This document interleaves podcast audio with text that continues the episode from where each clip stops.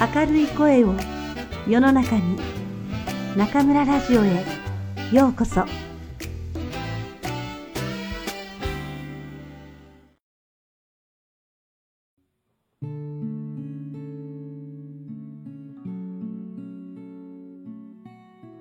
軽くなる生き方松浦弥太郎。本当に大事なものを少しだけ持つ幸せ。僕には宝物と言えるものがある。例えば、サンフランシスコから車を3時間飛ばしたところにある世界で一番履き心地がいい靴を作るモーレイスペーシューのフランクさんが僕のために精魂込めてくれた手作りの靴。例えば、高村光太郎刺繍と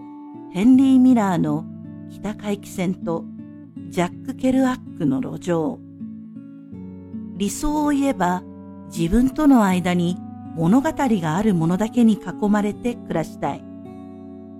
一生付き合い、亡くなったら寂しいと思えるものだけをそばに置いて生きていきたい。たとえ人に安っぽいガラクタでしょう？と言われるものであっても、それと出会った時のこと、それにまつわる人々、それに対する自分の思いという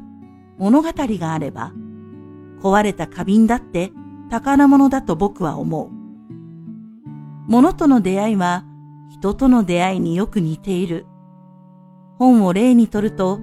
特にわかりやすいだろう。本屋さんに行って出会い、第一印象でまず興味を惹かれる。手に取ってパラパラ眺め、気に入ったら買うわけだが、読み始めた途端に一気に読める本もあるし、何回トライしても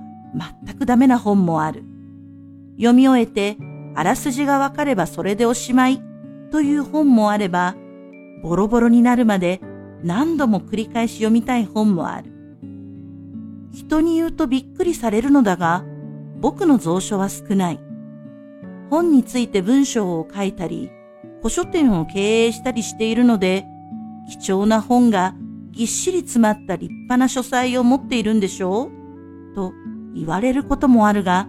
実際はまるで違う。基本的に冒頭に挙げた3冊で十分というのが本当だ。この3冊は永遠の友達のようなもので、さまよっていた10代の頃からどんな時も一緒だった。今も折に触れて読み返したくなるし、その度に印象が違う。暗記するほど読んだはずなのになぜ毎回ワクワクするのだろうと嬉しくなる。なぜこんなに前と違う風に捉え、新しい感動があるのだろうと不思議に思う。心がしぼんでしまいそうな時、懐かしいお日様みたいに温めてくれることもある。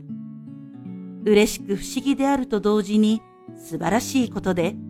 やはり大切な本や物は付き合いが長くなるほど関係が深くなる相手と同等なのだろう。友達、家族、恋人、そんな存在がクローゼットから溢れ出るほど増えるのはどう考えても不自然だし、だからこそ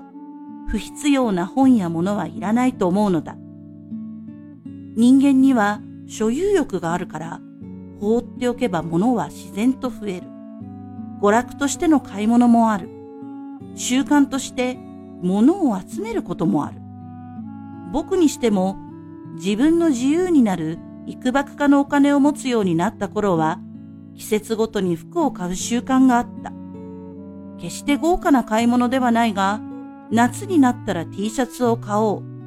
冬にはコートが欲しいといった具合だ。だがある時、春夏秋冬、毎回服を買う必要があるのかという疑問が湧いた。ルーティーン、習慣、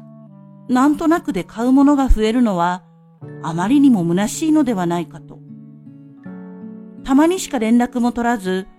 会っても世間話をしてさようならという薄い関係の友達や恋人なんていらない。まして、そんな関係の家族など存在しないだろう。足ることを知るという本当の満足を知りたい気持ちもあり、僕はむやみに物を買わないと決めたのだ。僕の所有欲が薄いのは、心の中で持っていればいいと知ったためでもある。アメリカと日本を往復していた貧しい20代の頃、僕は所持品を売ったことがあった。旅で集めた大切な品、人からのプレゼント、めぼしい自分の持ち物、大切にしていたものだったが、お腹が空いてたまらなかったので、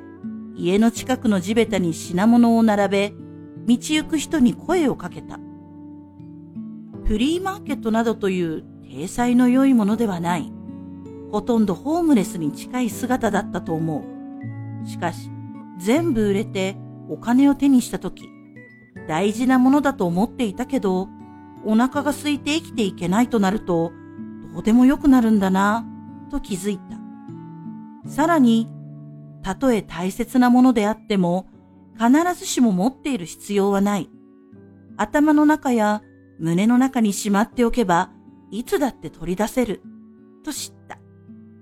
その瞬間、僕はとても軽くなった。